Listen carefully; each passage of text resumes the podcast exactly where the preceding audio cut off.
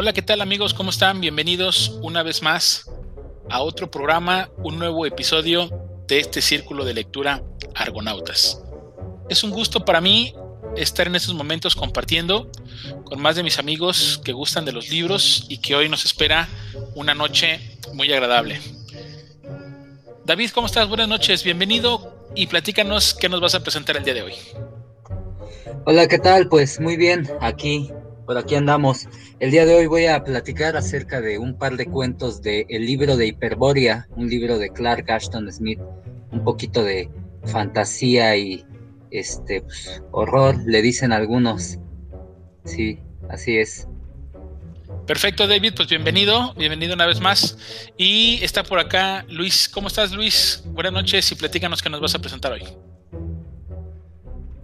¿Qué tal, Iván? Buenas noches. Un saludo a todos los que nos están escuchando. David, un abrazo. Y bueno, hoy traigo este El Conde Belisario, del escritor, historiador Robert Graves. Y bueno, es una obra que, que es considerada una de sus mejores de su obra. Y bueno, vamos a darle, ¿no? Perfecto, muy bien. Gracias, Luis. Gracias, David. Bueno, yo, yo voy a presentar un, un libro de una escritora y periodista mexicana, Lidia Cacho, que se llama Los demonios del Edén. Esperemos que disfruten este episodio tanto como nosotros y esperemos que pasen un buen momento.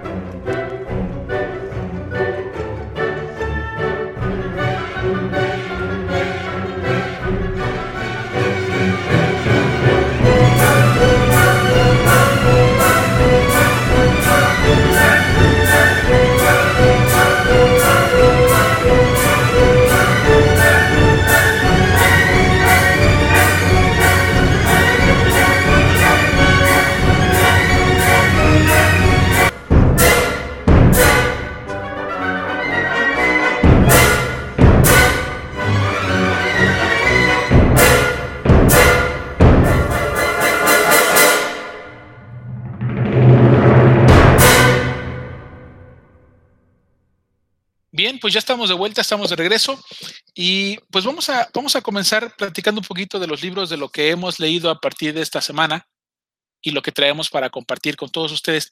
Eh, me voy a atrever a, iniciar yo porque eh, de, los, de los libros que traemos, bueno, el, mío probablemente no, es, no está considerado como, como una literatura así como tal, la que, la que normalmente venimos presentando.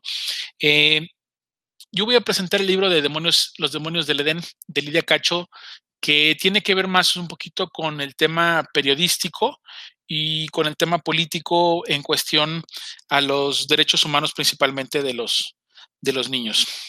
Eh, principiaré por decir que este libro llegó a mí, llegó a mis manos, porque empecé a coleccionar una, una serie de libros que sacó eh, Proceso junto con Grijalvo, que se llama un México roto, así se llama la colección Un México roto.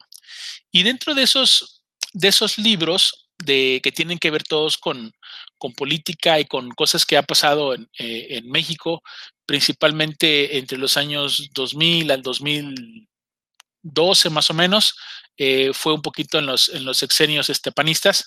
Eh, se sacaron una serie de libros por separado, no, obviamente no ahí, sino que ya Proceso y Grijalvo se tardaron, se, se dieron la tarea de, de, seleccionar aquellos títulos que pues hablen más que nada de un de, de, lo que está mal en nuestro país, ¿no? Entonces, este, me gustó esa, esa colección y pues bueno, así fue como, como yo, yo, yo llegué a, a esta.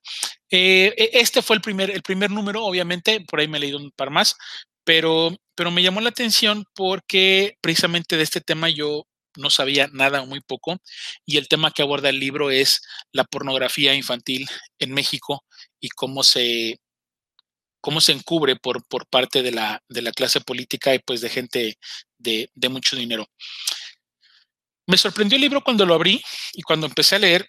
Yo ya había escuchado algo acerca de esta mujer y de su caso, eh, y probablemente ustedes también en, en las noticias, eh, por ahí de los, de los años 2000, 2005, entre esa, entre esa época. Eh, fue muy sonado su caso porque fue una periodista que fue detenida en, en Cancún ella estaba haciendo su labor de investigación, de repente fue detenida y fue trasladada ante las autoridades sin ninguna legalidad. Y entonces así empieza su libro y pone ella la forma en cómo fue tratada, cómo fue em, engañada y cómo pues prácticamente llegó hasta la cárcel, llegó hasta el bote y entonces hasta que se dieron cuenta que estaba de una manera ilegal, pues le, le, dieron, su, le dieron su libertad. Y obviamente pues eh, ella luego, luego le echa la culpa pues a la persona que anda investigando, que en este caso es el, el famoso señor Jan Sukarkuri, que que no era tan conocido en México, sino hasta por aquella llamada, no sé si ustedes recuerdan la del famosísimo Amigover Precioso, esa llamada que se filtró y que estuvo en las noticias en México, bueno, eh, con, el, con el gobernador de, de, Puebla, pues bueno, ahí fue la primera vez que yo conocí a este señor, ¿sí? Que, que aparentemente hablaban de, de botellas y, y, y, lo que se referían pues eran, eran, eran niñas, ¿no? Eh, en, los, en los audios se, se escucha que, que hablan sobre, sobre vinos añejados y no, en realidad son, son, son chicas, son niñas. Eh, obviamente esta mujer, pues Lidia Cacho hace su investigación y la mayor parte de su libro está enfocada en cómo enfrentó prácticamente a este señor en todas las cortes en México. Eh, el señor Jan Sucarcuri, pues eh, era un gran inversionista en México y principalmente en Cancún. Tenía muchísimos, bueno, tiene una cadena de hoteles y tiene unos cuantos restaurantes y unos cuantos más en Puebla y Ciudad de México. Obviamente él, al ver que Lidia Cacho está investigando el tema de la pornografía infantil, este, se, se trata de defender y pues trata de intimidar a la periodista, pero pues obviamente como ustedes saben, los periodistas que, que conocen su medio y demás, pues obviamente dio a conocer toda su información a través de, las, de los diferentes eh, noticieros en México y demás. Entonces empieza, empieza así su libro un poquito con su, con su historia de cómo fue que la vivió, cómo fue que, cómo fue que comenzó. Y se me hizo interesante porque muchas de esas cosas pues uno las desconoce, ¿no? Cómo, cómo, cómo vive esos momentos de, angustia. Ella sintió, obviamente vive amenazas de muerte, sintió que la mataban, etc, etc, etc. Bueno, para, para no hacer muy, muy largo esta, esta, esta reseña y y también que no, lo, que quiero es invitarte a que, primero, si, tienes un interés y si tienes una, un gusto por ese tipo de temas que tienen que ver un, poquito de política, el libro es bueno. El libro es bueno porque, porque desenvuelve y desenmascara pues prácticamente a muchos, muchos políticos. Eh, pues obviamente como periodista no tiene pelos en la lengua, no cambia los nombres a nadie, así como va. Únicamente me parece que sí son los de las víctimas que por obvias razones y por cuestiones pues les pone unos, unos apócopes en sus nombres muy, muy fáciles de recordar. Y al principio, después de leer esa parte, lo primero que viene es una, eh, ¿cómo le llaman? Una, una confesión o una, sí, sí, una, una versión de, de una niña de ocho años, no, de seis años. Y yo cuando la leí, ahí fue cuando yo dije, ah, no manches, o sea, sí, sí me llegó eh, el testimonio, es el testimonio, así se llama, el testimonio de esta niña cuando la, cuando la entrevista al Ministerio Público, cuando Lidia Cacho platica con ella delante de sus papás, el, el, el, nervio, que no quiere decir y todo lo que ha vivido, híjole, a mí la verdad ahí se me hizo, se me hizo duro, se me hizo cruel y yo dije, híjole, si el libro va a seguir así, quién sabe si lo termine, quién sabe si, si, si me gusta leerlo, porque en realidad lo que, lo que empiezas a leer, pues te empiezas a dar cuenta que es una, es una barbaridad de por parte de los seres humanos y lo peor que, que, existe en nuestro país y que, y que, y que está, ¿no? O sea, que, que, es, que, es, que está encubierto por gente, por gente importante y que, y que suceden estas cosas. Eh, más adelante me di cuenta que no simplemente era como, como un testimonio para sensibilizar precisamente al lector. Después empieza a platicar un poquito sobre la historia de, de este personaje de Jan Sukarkuri, que es el, es el que se lleva casi el, el 80% del libro, eh, de cómo llegó a Cancún, cómo empezó a hacer sus conectes, cómo hizo sus primeros hoteles, cómo hace sus restaurantes, cómo tiene negocios y nexos con el presidente municipal de Cancún, con el gobernador de Quintana Roo, con el presidente municipal del DIF. Lo peor de todo es que en algunos testimonios de otras niñas los reconocen a todos ellos en fiestas eh, que precisamente hacen con de pederastas. Híjole, esa, esa parte a mí se me hizo muy, muy crudo, muy, muy feo. Y, y, bueno, por algunos momentos el, el, libro este, trata de hacer también mención pues, sobre, sobre el tema del, del abuso, cómo se puede no literalmente cómo se puede combatir, porque me parece que para eso ella tiene otros libros que habla sobre, sobre cómo combatir el abuso, pero, pero sí habla de muchas personas que, que, estuvieron alrededor de él y que de alguna u otra manera son, son cómplices, ¿no? Como el tema de los papás de las niñas, que dices, oye, pues, pues, ¿cómo es posible que no sepas dónde están tus hijas tanto tiempo? Pero pues al final todo el mundo está amenazado, todo el mundo, hay mucha coerción por parte de, de este señor que tiene muchísimo dinero, a todo el mundo lo paga, a sus empleados, a las niñas con regalos, a los papás les da dinero, eh, agarra un perfil más o menos de familias obviamente disfuncionales, donde la mamá tenga problemas económicos y en ese sentido pues la, los está manteniendo prácticamente, ¿no? Entonces es una, es una cuestión un poco, un poco delicada. Eh, aparecen más personas ahí eh, de la política mexicana que, que juran y perjuran meter las manos al fuego por este señor y que no es así, que no es así. Eh, omisiones por parte de nuestro gobierno, por parte de la, de la Procuraduría, en muchos, en muchos sentidos. es, es, un libro que te deja un poco, un poco triste, un poco reflexivo, ¿no? Acerca de lo que, de lo que pasa en nuestro México. Lo que sí viene al final, no es que, no es que sea spoiler, porque tampoco puede ser spoiler, porque pues, a lo mejor este caso mucha gente lo conoce, pero, pero sí lo tengo que decir porque creo que aquí es donde está el valor de lo que ella ha escrito. Hasta el final, hasta el final te lo dice. Este, este, esto que ella hizo, esta investigación sirvió mucho obviamente para, para las autoridades y para que nuestro México abra los ojos, se dé cuenta de esta situación. Y ella ha logrado por primera vez un juicio y un encarcelamiento a alguien por este delito en México. Y eso para mí se me hizo impactante porque yo pensé o jamás me imaginé que no, hasta entonces, hasta el 2004, hasta el 2004, en México nadie había sido procesado por el delito de pornografía y tráfico de menores. Y yo me quedé así como impactado, porque obviamente el tema de la pornografía y el tráfico de menores, pues no es actual, no es, no es un tema de, de los últimos años, es un tema que ha existido desde siempre. Y eso me dejó, me, me dejó muy, este, muy impactado. Cuando me di cuenta, y, y, ya obviamente terminando de leer el libro, empiezo a revisar, a esta mujer le han dado 22 o 23 premios eh, en tema de derechos humanos alrededor del mundo. Y yo dije, ah, caray, dije, su, su libro de alguna manera ha impactado.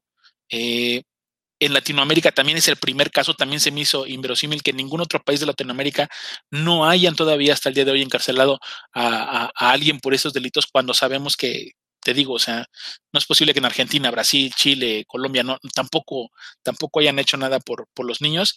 Este, lamentablemente, algunos de, de, los testigos pues terminan con este famoso, este, eh, ¿cómo se le llama este, este síndrome? El que, síndrome de Estocolmo, ¿no? Cuando, cuando empiezas a, a enamorarte o, o, defender ya a la persona que te tiene que te tiene amenazada o al secuestrador o me parece que así se llama ese, ese síndrome, si no ustedes me corregirán, pero creo que se llama así, se llama creo que síndrome de Estocolmo cuando, cuando, cuando empiezas a, a quererlo, ¿no? Y pues bueno, sí, David, ¿me hace decir? ¿Sí es correcto? Sí, sí, sí, justamente. Ah, vale, vale. Entonces, eso nada más quería. Y, y obviamente, pues ahí también se me hizo un poquito triste porque para el momento en que sucedieron los hechos y para este momento, pues obviamente las niñas ya no son niñas, ya son adolescentes, otras ya son, ya son madres de familia y que hasta la fecha muchas, porque pues fueron más de, de decía una de los testigos, fueron más de 100 las que el señor por ahí este, amenazó y, y, y tuvo situaciones con ellas, eh, principalmente eh, eh, traficaba mucho con sus videos, hacía, hacía videos pornográficos y los, los traficaba a grandes personalidades de Estados Unidos y también en, en Asia, ¿no? Que son muy, muy cotizados. Y obviamente muchas, uh, hubo una que ya hasta el final creo que estaba hasta arrepentida de haber este, de haberlo denunciado, ¿no? Entonces, digo, ¿cómo puede ser que, que después de todo el daño que hizo, al final todavía alguien termine como, como creyendo que pues al final no, no era tan malo, decía, ¿no? Al final no era tan malo como, como pensaba. Bien, eh, eh, esta es mi, mi participación, es, es, prácticamente lo que quería platicar. Si, si, a ti te interesan los temas un poquito de política y que tengan que ver con, con cosas así como, como diferentes, te digo, no, no es literatura como tal, prácticamente es un, es un ensayo periodístico acerca de lo que pasó, de lo que vivió, aunque bueno, en la categoría que escribió su libro, pues lo consideran como novela.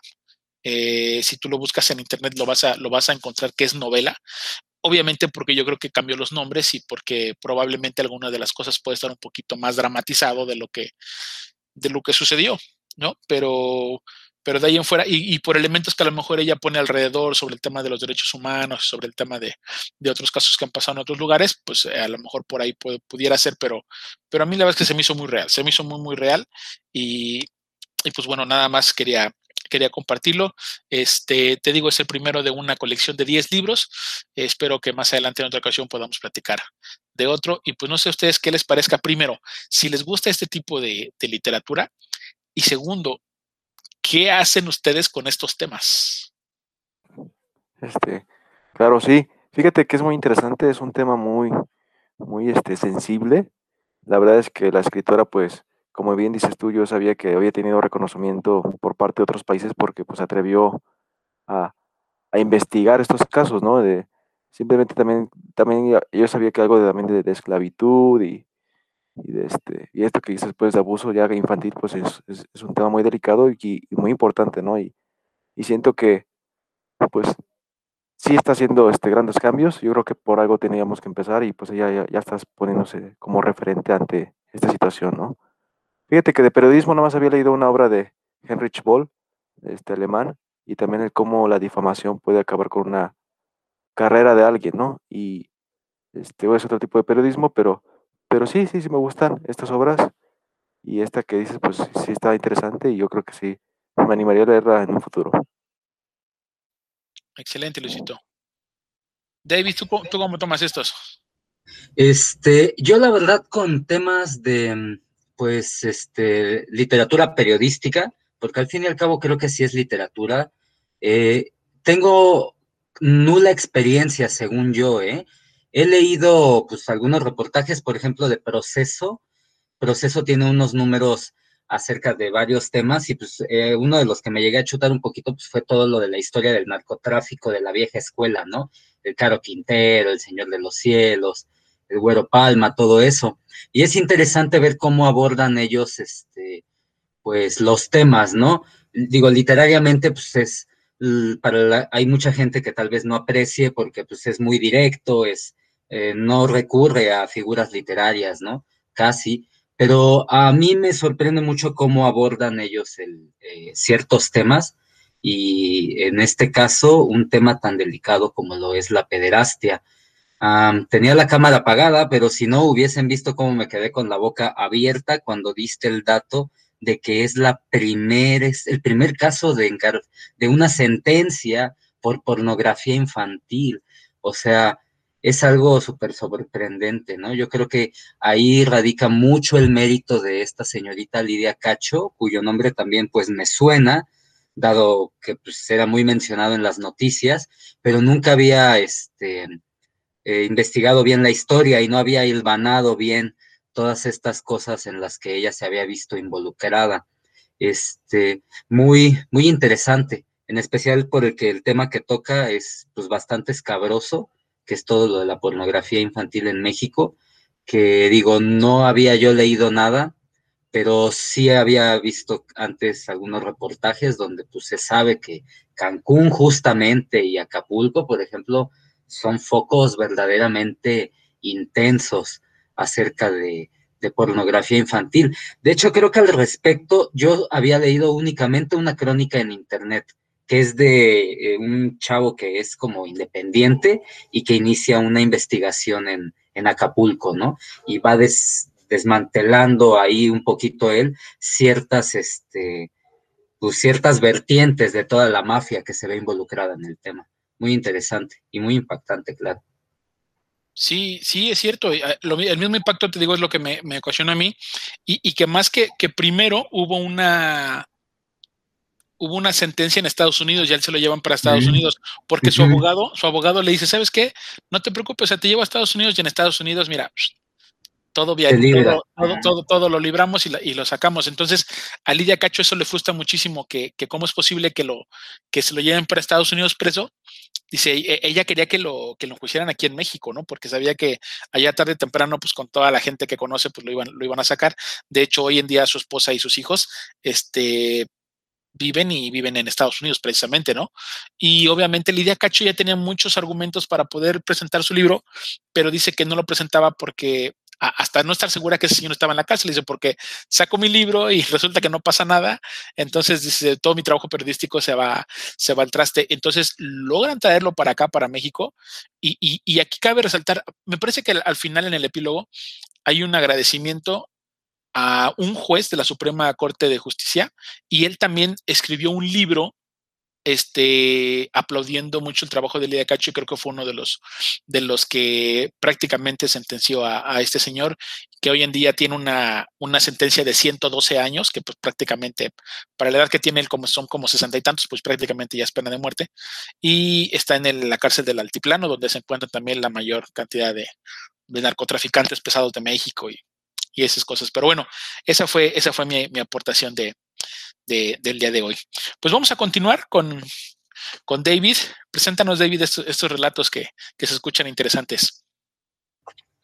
Hola, ¿qué tal? Buen día. Pues bueno, el día de hoy yo les traigo un par de relatos mm, bastante breves de un escritor llamado Clark Ashton Smith. A Clark Ashton Smith yo lo conocí por mi gusto que tengo de la literatura de Howard Phillips Lovecraft, ¿no? Eh, eh, sobre ese escritor hay lo que le llaman el Círculo de Lovecraft, que básicamente fueron un grupo de escritores que tenían correspondencia con él y que tenían en común con él que también publicaban sus relatos en las revistas de Weird Tales. Entonces, uno de estos autores, pues también era Clark Ashton Smith. Eh, Clark Ashton Smith este, escribió varios cuentos y es un poco curioso que él, hay que decir que a sí mismo, antes de escritor de ficción o lo que sea, él se consideraba poeta. Él este, era una persona que estaba muy interesada en el aspecto del lenguaje y en el aspecto romántico, cosa que estaba revisando unos apuntes de su biografía y son muy interesantes porque lo hacen muy similar a Lovecraft. Lovecraft también por los libros a los que estuvo, estuvo expuesto, pues tenía una tendencia al romanticismo. Clark Ashton Smith es similar, le, eh, o sea, está fascinado con el romanticismo, ¿no? Entonces, este, esto se aprecia, se aprecia mucho en, en sus cuentos, porque el vocabulario que él utiliza es bastante refinado, bastante este, pues, extravagante a veces, ¿no? Pero este, sus argumentos, digamos, son un poquito más, más ligeros. Por ejemplo, el primer cuento del que les voy a hablar es la historia de Satán Praseiros. Eh, este cuento, al igual del que hablaré después, pertenecen a una antología que se llama El libro de Hiperbórea, en la cual Clark Ashton Smith nos da a conocer el continente hiperbóreo, que es un continente antiquísimo, antiquísimo, muy viejo, muy, muy viejo, antes de alguna de las glaciaciones que se conocen, es cuando existía este continente. Entonces, todos los relatos del cuento, y los dos que voy a abordar hoy, este, pertenecen a, esta antología. Y Satán Praseiros, que es el relato que, inicia la antología, es pues el cuento de un ladrón que nos cuenta eh, la historia de un este, atraco que sale mal en un templo y este y cómo pues él tuvo que traicionar a su a su camarada, a su cómplice para salir con vida. Básicamente ese es el argumento. Pero ¿qué es lo que se destaca de, de, todo el cuento, o por lo menos a mí lo que me impactó, es el cómo eh, Clark Ashton Smith logra crear una atmósfera de un continente primigenio. Él nos habla de vegetación, Él nos habla de costumbres. Además, el modo en el que está narrado en primera persona te transporta casi mentalmente al modo de pensar de una persona de esos tiempos. Empieza en primera persona diciendo, yo, Satán Praseiros, de Usulmarún, ¿no? O sea, el lugar de donde él es el originario, este, voy a contarles con mi mano izquierda, puesto que no tengo otra, etcétera, etcétera, etcétera. Nos adentra inmediatamente a la psicología del personaje, un personaje que es un ladrón que vivió hace miles de millones de años, ¿no? Entonces, así es como empieza él a contarnos este, en, qué, en qué ciudad vivía, en qué condición se encontraba y a qué se dedicaba, ¿no? Que es que él pues, robaba joyas, robaba joyas de templos y de instituciones hiperbóreas, ¿no? En museos, etcétera. Entonces, nos cuenta que en algún momento de su vida, pues él se encuentra, se encuentra pues, en un estado un poco calamitoso, no tiene dinero y pues obviamente este, no ha podido dar buenos golpes. Y entonces está con su, con su amigo y cómplice, ¿no? Eh, Tirup Ompalios, así, y se escribe con doble L, ¿no? Pero creo que así se pronuncia, Tirup Ompalios. Entonces, eh, él y su cómplice empiezan a tramar un atraco, ¿no? Un atraco de una vieja ciudad abandonada hace mucho tiempo también, hace muchos años. Entonces él le dice, pues vamos, dicen que ahí quedaron todos los tesoros, ¿no? Porque se les vino una profecía de no sé qué cosas, y etcétera, etcétera, ¿no? Eh, menosprecia la, la profecía. Entonces se adentran, se adentran en esta ciudad para encontrarse en uno de los templos este, dedicados a un dios que es famoso en la mitología de Lovecraft y cuya primer mención es precisamente en este cuento, que es Satowa, ¿no? Entonces, eh, llegan al templo de Satowa y se encuentran con solamente un, este, un, una especie de tazón gigante de donde empieza a emerger una sustancia viscosa que gradualmente toma forma, los persigue y gradualmente los acorrala, dejando de única opción al narrador de la historia, a Satán Praseiros, pues ocultarse y, de, y traicionar a su amigo, ¿no? Ocultarse él y dejar que pues su amigo sea devorado. Sin embargo, antes de irse, y ese es un detalle que me gustó mucho con el que cierra la historia Ashton Smith, ¿no? Al principio dice el protagonista que va a escribir la historia con la, con la mano izquierda porque la derecha ya no la tiene. Pues es justamente porque antes de salir del templo, la cosa blanca lo alcanza y lo toma de la mano y se la corta y se la lleva, ¿no? Como a modo de recuerdo, digamos. Lo deja huir, pero se queda un recuerdo de él. Y así termina y e, es un cuento bastante entretenido y además, como les decía, pues se destaca principalmente la atmósfera. Es igual que el otro cuento del que hablaré un poco más brevemente, que es La Puerta de Saturno. O sea, es básicamente un argumento simple. Un inquisidor eh, persigue a un hechicero hereje y este, se da cuenta que ha escapado. Y dada la localización de la casa del, del hechicero, pues el inquisidor dice, es, es un poco difícil cómo pudo haber escapado. Y el asunto es que el hechicero tenía una puerta, un portal hacia el planeta Saturno, ¿no? Mismo que le había entregado un dios primigenio que él adoraba. Ya en Saturno, de alguna manera, este, él se comunica con un dios pariente del, del dios este que, que el hechicero adoraba, y este, este le da un mensaje, un mensaje que en primer lugar el hechicero pues obviamente no entiende, ¿no? Lo logra recordar porque tiene una fonética muy difícil, pero no sabe a qué se refiere. Para esto, el, el inquisidor de alguna manera se las arregla, da con el portal y llega a Saturno también persiguiendo al hechicero. Y ambos de repente, pues como ya no pueden volver, tienen que cooperar porque ya no hay vuelta atrás, ¿no? El portal es solamente hacia Saturno, pero ya no de, vuelta hacia a Hiperbórea. Gradualmente conocen a una, a una tribu originaria de Saturno, viven con ellos un tiempo, luego se ven precisados a escapar porque estos los quieren para que sean los padres de la siguiente generación de la tribu, lo que involucra que mueran posteriormente en un ritual, pues, ellos escapan y llegan con otra civilización que adoraba al dios con el que se eh, encontró el, hechicero cuando acabó, acababa de llegar al planeta. Él, pues, solamente les dice las palabras que el dios le dijo Y resulta que toda la gente emprende un éxodo.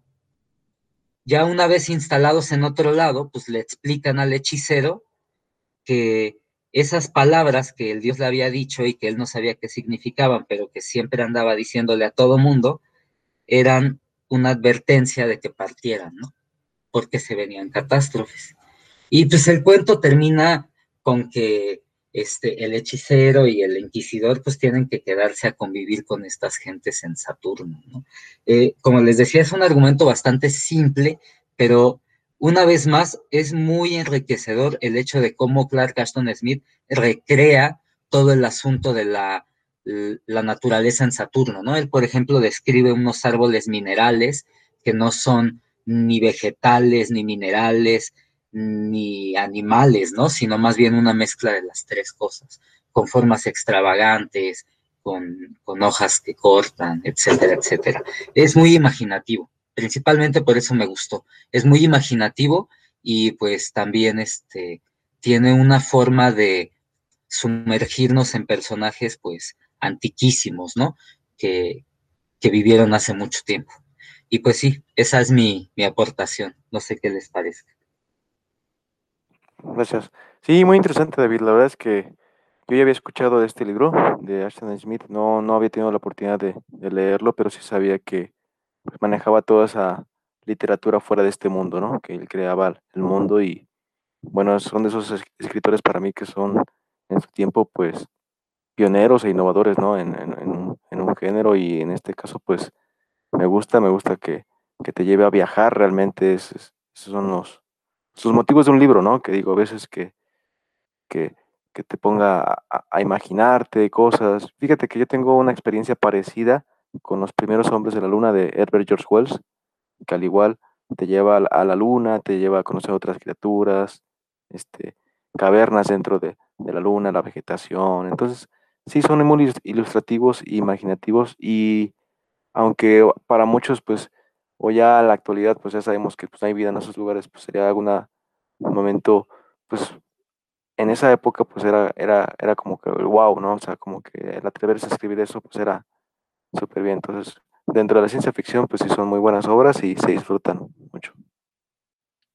Bien, sí, a mí también me, me llama mucho la, la atención este, ese tipo de literatura. Y bueno, a, este David nos dijo al inicio, pues que era este prácticamente este seguidor de, Lovecraft, ¿no? También este escritor o venía de la misma, de la misma índole, del mismo estilo, por lo que menciona.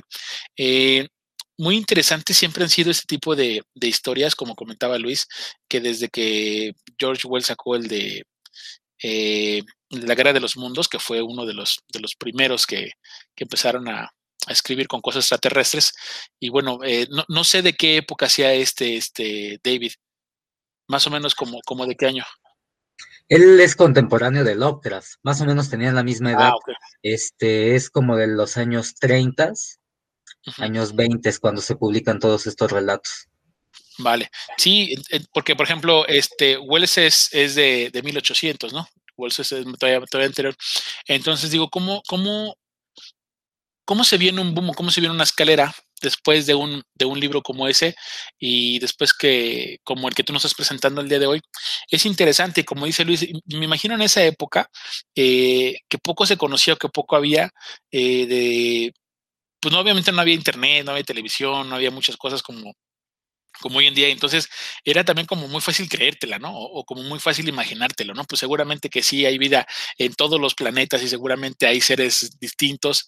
Y, esta parte que, como tú, nos, como tú nos mencionas, a mí se me hace muy interesante cómo estos escritores tienen esa capacidad imaginativa y creativa que yo creo que es algo de lo que yo siempre les voy a aplaudir a todos los que escriben ese tipo de ficción, que no es lo mismo imaginarte un mundo completamente distinto a hacer una ficción de lo que nosotros vivimos.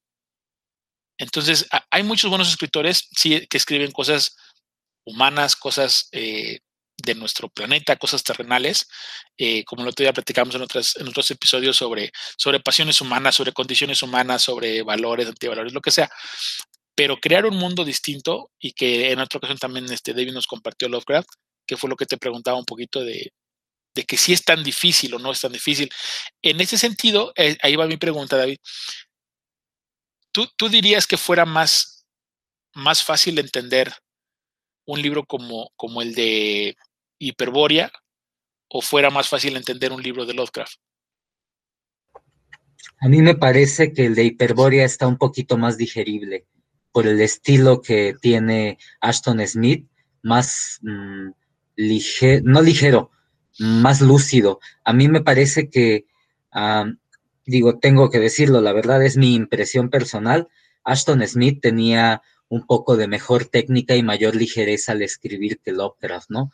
Lovecraft a veces da mucho este circunloquio, me parece que le llaman, y este y Ashton Smith es más al grano. Entonces, seguro empezar con él sería una muy buena opción. Bien, pues, pues me gusta la idea. Fíjate que yo no lo había escuchado el libro, este, ni al escritor, y por eso te preguntaba, porque probablemente, digo, ya leía Lovecraft, pero pues si dices que está un poquito más sencillo, pues también la gente que, le interesa este tipo de, de, literatura y que ya vimos que es el fuerte de David, que también le encanta todo ese tipo de, de, cosas, pues bueno, creo que nos va a seguir compartiendo muchas, este, muchas grandes historias. Gracias, David, por, por tu aportación esta noche. Sí, gracias. Bien, pues vamos a, pasar con el, tercero de la noche y vamos a meternos un poquito más con, un gran escritor y se lo vamos a dejar a, Luis que nos platique porque además también tiene un corte histórico. Adelante Luis, coméntanos. Gracias Iván, listo, perfecto. Sí, fíjate que hoy voy a hablar de un, un libro que me encanta, me fascina. A mí me gusta mucho la historia y bueno, la novela histórica pues es también de mis fuertes. Y bueno, Robert Graves este, fue un gran escritor. Realmente él, es, él, como muchos, es de, las, de esa generación que les tocó vivir la Primera Guerra Mundial. Y él por su país pues no, no lo dudó y se enlistó en una guardia que era galesa y pues fue a pelear al, al frente, ¿no? En la Primera Guerra Mundial. Queda herido y, y ya una, no lo, no, no, lo, no lo permite recuperarse esa, esa, esa, herida de un, creo que fue de un, este, ¿cómo se le llama? Mortero. Ya no le permite recuperarse y ya no, eh, ya no es posible que él vaya a, seguir peleando, ¿no? Pero, pero bueno, él termina estudiando este, en, la, en la Universidad de Oxford, después se va a trabajar a Egipto, y ahí es donde empieza a adentrarse a ese mundo este, que a, no era tan desconocido, pero, pero sí, sí fue un poco el auge, ¿no? Todos los, descubrimientos que se que, empezaban a buscar ahí en Egipto. Entonces ahí se empapó este, de, gran conocimiento, ¿no? Que lo, lo llegó a escribir muchas obras como este, El Rey Jesús o los mitos hebreos, o también, este, también este, por fanático de la historia romana, pues estudia este, a Claudio, ¿no? Y bueno, Belisario no es más que un este, gran personaje de la historia este, romana oriental. Él es un general que va a pertenecer a las fuerzas de Constantinopla, es decir, el imperio bizantino, lo que quedó después de la separación de, de Roma, ¿no? Como tal. Y bueno, para la época hay que entender que, bueno, Roma cayó porque destruyeron el acueducto. Una vez que destruyeron el acueducto, Roma ya no, ya no iba a poder recuperarse. Ya no tenía los recursos, ya estaba muy rodeada, entonces pues decide rendirse, ¿no? Todo lo contrario a, la, Roma oriental, que sí había mantenido esa, esa fuerza, ¿no? Porque conquistaba parte de Grecia, conquistaba lo que es este, pues un poco lo que es Mesopotamia y, el norte de Egipto, ¿no? Entonces sí, al tener esa posición, pues sí se había establecido fuerte y sí, sí tenía una, gran fuerza.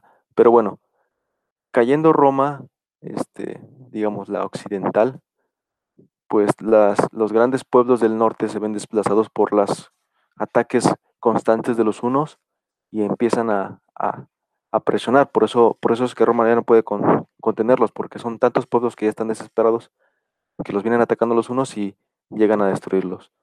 Se llegan a poner en, España, lo que es Hispania, ahí los, los, los visigodos, y en lo que son las Galias, que es Francia, Alemania, ahí se ponen los francos. En Italia, ahí se ponen los, los este, lombardos y los ostrogodos, y lo que es en el norte de, África, que también dominaba mucho Roma, ahí, se, ahí llegan los vándalos, que son tribus del norte, todas estas son tribus, son pueblos que vienen de, allá de, este, Dinamarca, por allá de Suecia, entonces sí, sí, sí van a ser este, considerados como bárbaros, pero pues van a, a instalarse. Cien años después es cuando Justiniano primero sigue, sube al trono y aquí es donde empieza realmente el libro. Justiniano tiene la intención de recuperar todos esos territorios perdidos este, por los bárbaros, ¿no? Entonces aquí Belisario va a ser un hombre muy capaz. Se cree que nació en, ahí mismo en Constantinopla. Hay otras fuentes que había nacido este, cerca de Grecia. Pero va a ser un hombre que va a ser leal a su pueblo, a su rey, y siempre va, va a estar a disposición.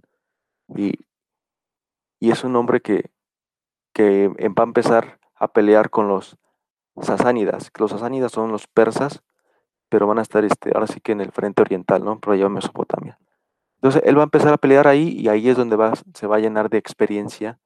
Me gusta mucho el estilo de Robert Graves, lo, lo novela muy bien, detalla muy bien lo que son sus tropas. Este, prácticamente en todas las batallas Belisario, como general, siempre va a tener una inferioridad numérica, ya que debido a los recursos que tenía, pues no, no podía ofrecer más en la batalla, ¿no? Y aquí va a influir algo más. También este Justiniano I, al ver que Belisario pues es muy bueno en batallas y va ganando, pues lo ve como un aspirante al trono o que le pueda quitar el trono, entonces por eso no le envía refuerzos o no le envía recursos. Entonces gran parte de sus campañas él las va financiando y siempre pues él peleando por su rey, por Justiniano, a pesar de que siente ese, ese, desprecio, él, no puede traicionarlo porque va en contra de, de, de, su, de, su, de su deber y de sus, ahora sí que, intenciones, ¿no? Que tiene. Entonces, él va a lograr, este, frenar el ataque de los persas y este, ahí negociando algunas piezas de oro que tenía que pagar Constantinopla a los persas para que no atacaran durante cinco años, pues bueno, ya los logra este, convencer. De ahí, este, supuestamente, eh, este, este, el Justiniano, emperador de, de, Bizancio, pues lo recompensa diciéndole que lo va a ser el gran general de todas sus tropas y quiere, tiene la intención de recuperar todos los territorios. Entonces ahí lo va a mandar al norte de África, ¿no? A los vándalos. Ahí iba a estar gobernando un personaje que se llama Hilderico, y ese va a ser asesinado por Helimer. Y Hilderico era amigo de, Justiniano, entonces ese es el pretexto perfecto para invadir a los vándalos. Para llegar a los vándalos, ah, es prácticamente pues la ciudad, Cartago es la capital, ya recién construida, digo, ya, y, va a mandar a, Belisario este, por el mar Egeo, tienen que, detenerse en la, isla de, Sicilia y ahí como, este, este, ¿cómo se dice? Este, descansar y de ahí atacar a, este, a los vándalos al norte de África, ¿no? Entonces van a llegar y ahí van a tener una gran batalla con, con Helimer, porque primero va a atacar a Cartago directamente, la va a conquistar. Helimer entonces no puede ganar la batalla porque pues decide ponerle más atención al funeral de su hermano y de su sobrino, y entonces ese momento emotivo lo desvía del momento que tenía este ahora sí que en ventaja y así es como Justiniano se, se logra adentrar de Cartago. Posteriormente va a haber otra batalla donde ya me regresa con refuerzos, pero pues no le alcanza para, para vencerlo, ¿no? Me gusta mucho cómo describe las tácticas militares. Prácticamente lo fuerte de, de, Belisario en sus batallas es que tenía dos caballerías. Tenía una caballería armada, es decir, el caballero iba con, mucha armadura y también el, el, caballo iba con, con, este, con demasiada armadura, por eso era una caballera pesada que cuando llegaba, pues llegaba casi casi a destrozar todo. Y tenía otra caballería que era también este, eh, arqueros, la cual pues llegaban, lanzaban flechas y hostigaban así. Lo, lo, lo que hace a él como general sobresalir sobre sus contrincantes, siendo, teniendo menores tropas, es que, es, es que los va a saber provocar, siempre va a saberlos provocar de alguna manera que caigan pues en su estrategia y así va a poder siempre ganar. Me parece, y el, el, personaje que, que, describe aquí Robert Graves sí me, sí me gusta porque siempre tiene la... Sí, es muy positivo y, y, y a pesar de que todos le aconsejan este, como que se retire o que planee bien la estrategia porque no, no les convence, él va, él va a siempre tener una buena opinión. De ahí se va a ir a, Sicilia, va a conquistar Sicilia, ya no va a llegar como aliada, van a conquistarla y de ahí se, van para Nápoles. Nápoles también, pues se enteran de que eh, al Nápoles este, se enteran de que los bizantinos van, van por ellos, los ostrogodos pues deciden cerrar las puertas y él allí empieza a sitiarla. Y describe muy bien cómo, cómo tiene la intención de, pues, de acabar primero con el suministro de agua, que acabando con el suministro de agua pues va a acabar, va a tomar la, la, la, este, la ciudad. Entonces, ya casi estaban a punto de irse cuando descubren que había un hoyo en el acueducto en el que los entraba a, la ciudad. Entonces, él decide con varios este, este, hombres con herramientas, pues abrir un hoyo para que entrara una, una persona por lo menos. Entonces así es como se filtran personas, atacan a las puertas directamente, distraen al enemigo y unos por dentro abren las puertas y así es como, como entran y, toman la ciudad y se vuelve pues una victoria para él más. La siguiente victoria la va a tener en Milán con los lombardos y allá también le va a costar más trabajo y va, a tener ahí ciertas crisis porque ahí lo van, lo van a querer este, coronar como rey de los ostrogodos, pero él, él, él jamás, ¿no? Él no acepta teniendo la oportunidad, pues él decide mejor vencerlos y, y reclamar esas tierras por su rey, ¿no? Justiniano. Regresa a Nápoles porque ya lo venían siguiendo y, los de Nápoles no, no, le quieren abrir las puertas, entonces él decide otra vez, ahora sí que destruir y, para poder protegerse y finalmente él logra sobrevivir a, todos los ataques de los lombardos y sale a sobrevivir. Entonces esa parte sí me gusta mucho porque pues es, es, muy dramática, ya que nunca, nunca, nunca se le ve una fortaleza a su ejército, realmente siempre está este, con lo que tiene peleando y, y gran parte de eso es, son los recelos que le tiene este, Justiniano, y que va a ser también el mal, se ve un Justiniano muy, muy, este, ¿cómo podemos decirlo? Pedante, ¿no? Porque se deja influir mucho por su esposa que se llama Teodora, la cual siempre le está diciendo, no, es que vas a ver, Belisario va a conquistar esto y, y al rato va a querer este, el trono, te va a quitar a ti, entonces sí es, sí también es, sí, sí se meten a las mujeres también. Antonina, la, la esposa de Belisario, pues lo aconseja siempre de que pues sigue adelante, ¿no? A pesar de todos los problemas que, van teniendo, eh, ella le, ya, le dice que ya deje de pelear, entonces es, una historia muy buena, la verdad es que me, me estamos hablando del mejor general de, que, que, tuvo con, con Constantino, con él, con ellos recuperaron lo que fue el norte de África, Italia y España, no él directamente, pero se pudo, se pudo este, recuperar una gran parte, ¿no? Entonces sí, es, sí podemos decir que es una novela del auge de Constantinopla. ¿Por qué? Porque es cuando va a alcanzar la mayor extensión territorial y en donde pues les va a costar mucho trabajo defenderla, poco a poco van a ir perdiendo territorios hasta que finalmente pues por el año de 1400 es cuando Mehmed II al mando de los turcos pues toma Constantinopla y, quedan pues eliminados ¿no? de, del mapa. Entonces Sí, es una muy buena obra, sí es, a los que les gusta la historia, pues yo creo que sí les va a gustar mucho, describe también lo bélico, es muy bueno, y hay mucha intriga, hay mucho, mucho drama, y, y, bueno, el Robert Gates lo, noveliza muy bien, y, la verdad es que no, no, en ningún momento yo veo una decaída o, que aburra, ¿no? siempre lo, lo mantiene emocionante la historia. Pues bueno, esa es mi aportación. Belisario.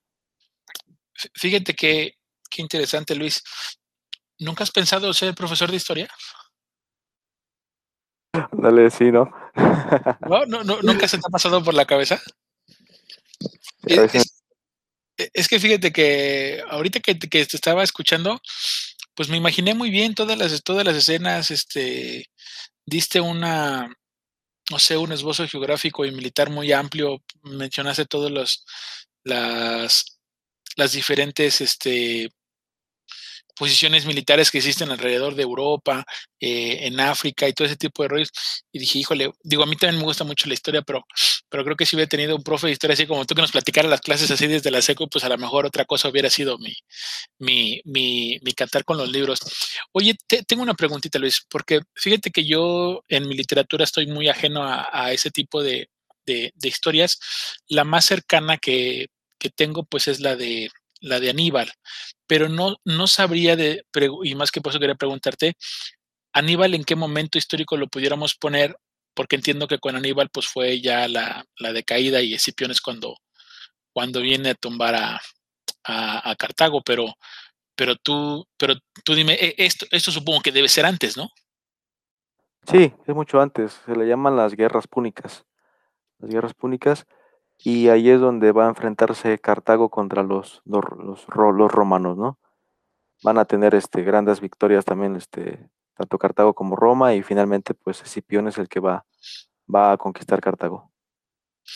Bien, no, pues gracias ahí por, por, por, por, este pedazo de historia, porque e, es que es eso, creo, creo yo que a veces los libros históricos, eh, cada, cada, cada momento podemos hablar como una vez hicimos una dinámica aquí en el círculo, recordarás Luis, este, y bueno, creo que a David no le tocó cuando hicimos por, por, por siglos o por medios siglos que íbamos compartiendo literatura de 1800, de 1850, y te podías dar cuenta cómo en el mismo, al mismo tiempo, en diferentes latitudes de nuestro planeta pasaban cosas distintas. Entonces, es muy sencillo encontrar literatura de muchos, de muchos temas de la misma época, ¿no? De la misma época. Y eso, eso se me hace muy, muy interesante. Y a veces, pues uno quisiera tener tanto tiempo y tantos ojos para poder leer de tantos libros de esa época y, poderlos, poderlos disfrutar.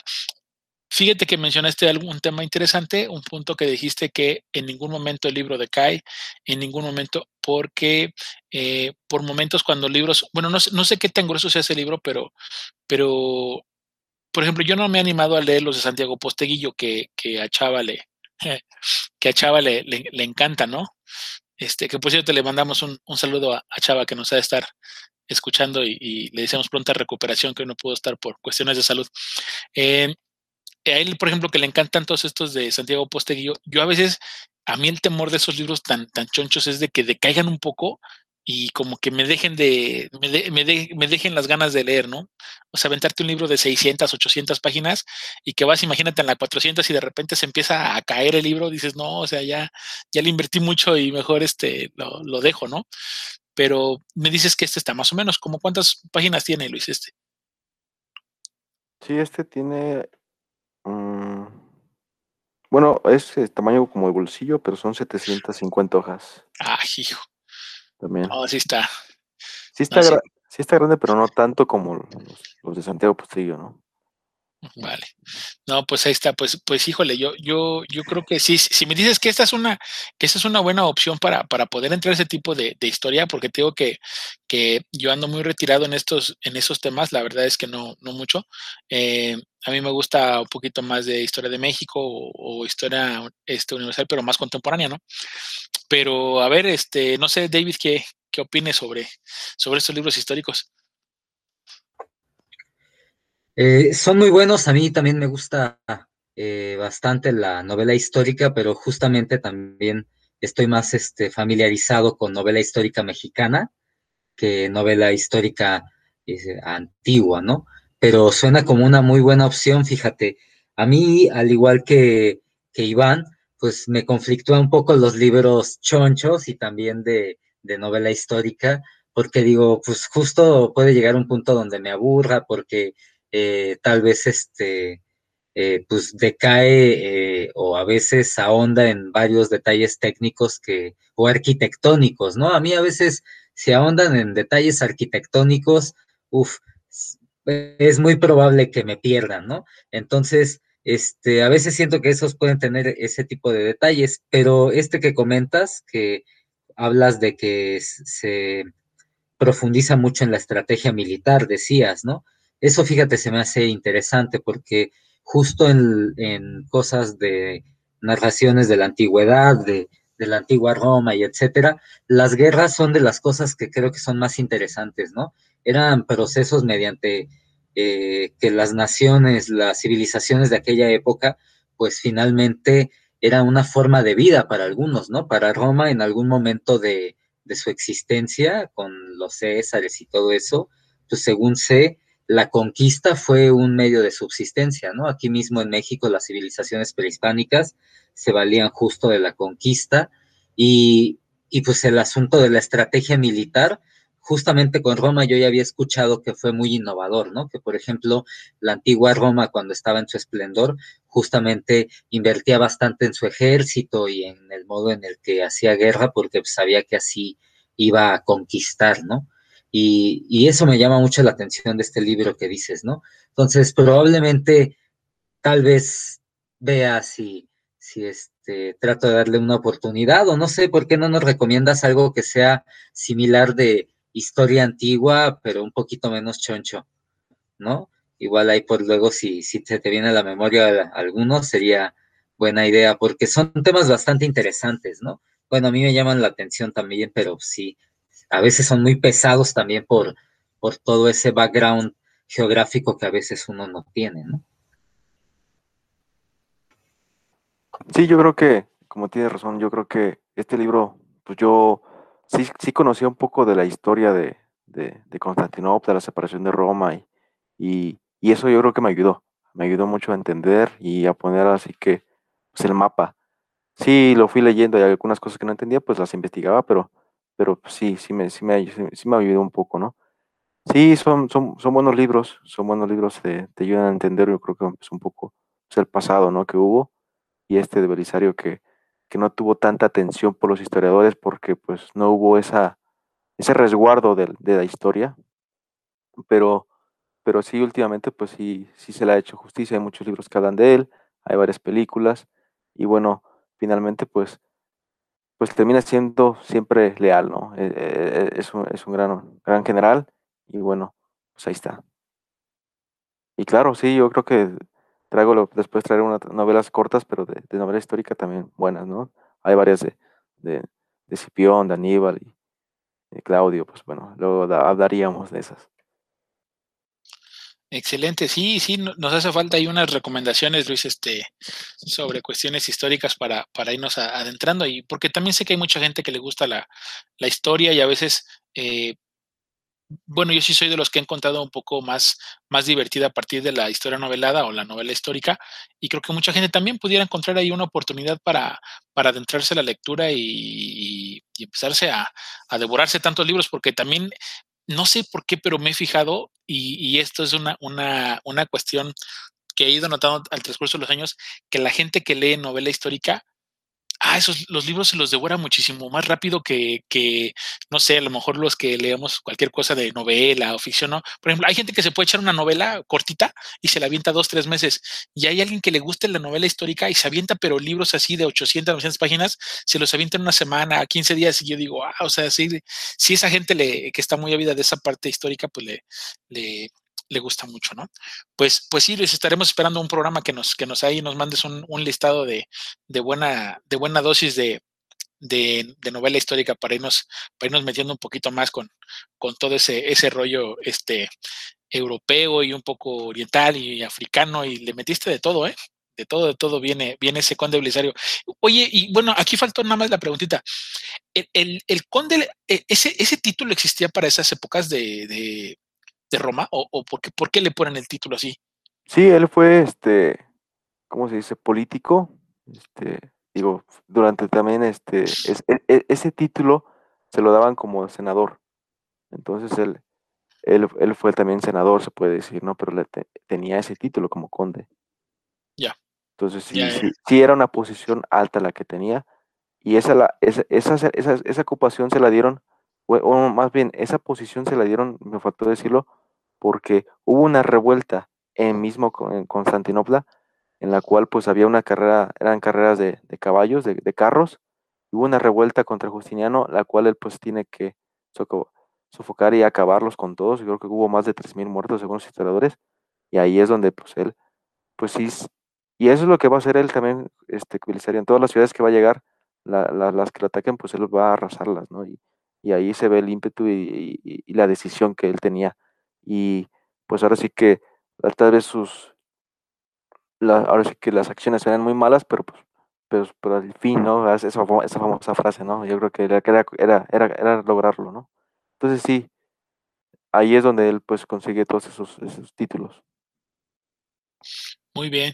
Y sí, qué bueno que, lo mencionabas porque a mí el título de conde me daba así como para más de, de no sé, de 1500, 1400, ya es aquella, también aquella época de reinos que normalmente eran como títulos, ¿no? Que se les daban a, a los nobles. Pero bueno, excelente. Y, y, pues bueno, no sé, David, este, ¿qué te ha parecido esta noche los libros que hemos presentado? Este, ya a modo de, de corolario de lo que, de lo que hemos compartido hoy. Bueno, pues me han parecido bastante interesantes, ¿no? Desde la novela histórica eh, sobre Constantinopla que presentó Luis, hasta pues ahora sí que la investigación eh, periodística que hizo Lidia Cacho que presentaste tú, bastante enriquecedor, bastante variado creo yo, y pues bastante interesante sobre todo. Bien, bien, sí, sí, fue una, fue una, fue una noche, una noche variada. Así, así la podemos catalogar. Pues bien, Luis, un comentario final antes de despedir este episodio. No, pues también comentar que sí, fueron unas grandes obras que presentamos. Este, el terror imaginativo me, gustó mucho el que presentó David y pues la investigación periodística pues también nos, nos abre un poquito más los ojos para pues, entender un poco el, mundo en el que estamos viviendo, ¿no? Pues claro, la historia. Muy bien, muy bien pues vamos a pasar a nuestra, a nuestra vanagloriada ponderación y puntuación. Pues yo voy a comenzar ya que yo fui el primero que compartió. Eh, voy a decirlo así, si me hubiera quedado nada más leyendo el, puro libro, yo diría que el libro podría estar entre las 3 y 4 estrellas, pero cuando me enteré de, de que fue el pionero y que gracias a esto hoy tenemos una sentencia de pornografía infantil en México y que probablemente sea el parteaguas en toda América Latina, pues se tiene que llevar las cinco estrellas porque es un, es un documento que ha dado la vuelta al mundo. Y, creo que ahí radica la importancia más que en lo que, en lo que está en el libro, es lo que ocasionó el libro fuera, fuera de, fuera de, de sus páginas. ¿no? Entonces, por eso le voy a dar las, las cinco estrellas por el valor y, el trabajo de Lidia Cacho. Este, David, ¿Cuántas estrellas le damos a Hiperborea? Mm, cuatro estrellas. Yo le doy cuatro estrellas. Le daría las cinco, pero este creo que con cuatro está bien. que, se, que se quede con ganas de una vez. Sí, sí, sí, ah, así es. Ah, muy bien, Gracias. Luis, Robert Graves. Robert Graves y el Conde Belisario le doy, que no le puedo dar más, menos de cinco. La verdad es que es un libro que me encanta, me, me fascina y me adentró ya la literatura de Robert Graves, ya, ya, busqué más obras de él. Claro, pues es un, es un libro muy importante para mí, cinco estrellas. ¿Es, un libro que se mete al top ten? Posiblemente sí, vamos Posiblemente. A ver. Oye, oye eso, eso, fíjate que estaría bueno, nos hace falta, ¿eh? En algún momento ir publicando nuestros nuestros top tens y, para ir conociendo un poquito los gustos de todos, que de por sí ya más o menos nos, nos, sabemos ¿no? los gustos de cada uno de los que vamos participando en el círculo, pero no estaría mal que fuéramos eh, agarrando por ahí unos especiales de, top ten, estaría, estaría bueno para irlos, para irlos desmenuzando y debatiendo. Bien, pues es así amigos como hemos llegado al, al término de este, de este episodio, de este círculo del día de hoy y vamos a pasar a, a despedirnos. David, que tengas una excelente noche. Gracias, gracias. Igualmente, buena noche. Gracias, David. Luis, que tengas buena noche. Gracias. Saludos, buenas noches. Bueno, pues les enviamos un saludo, un agradecimiento a toda la gente que nos está escuchando en diferido. Esta fue una aportación del Círculo de Lectura Argonautas. Nos vemos la próxima semana con más libros para compartir y más libros que reseñar con todos ustedes. Gracias, hasta la próxima y que pasen un buen momento.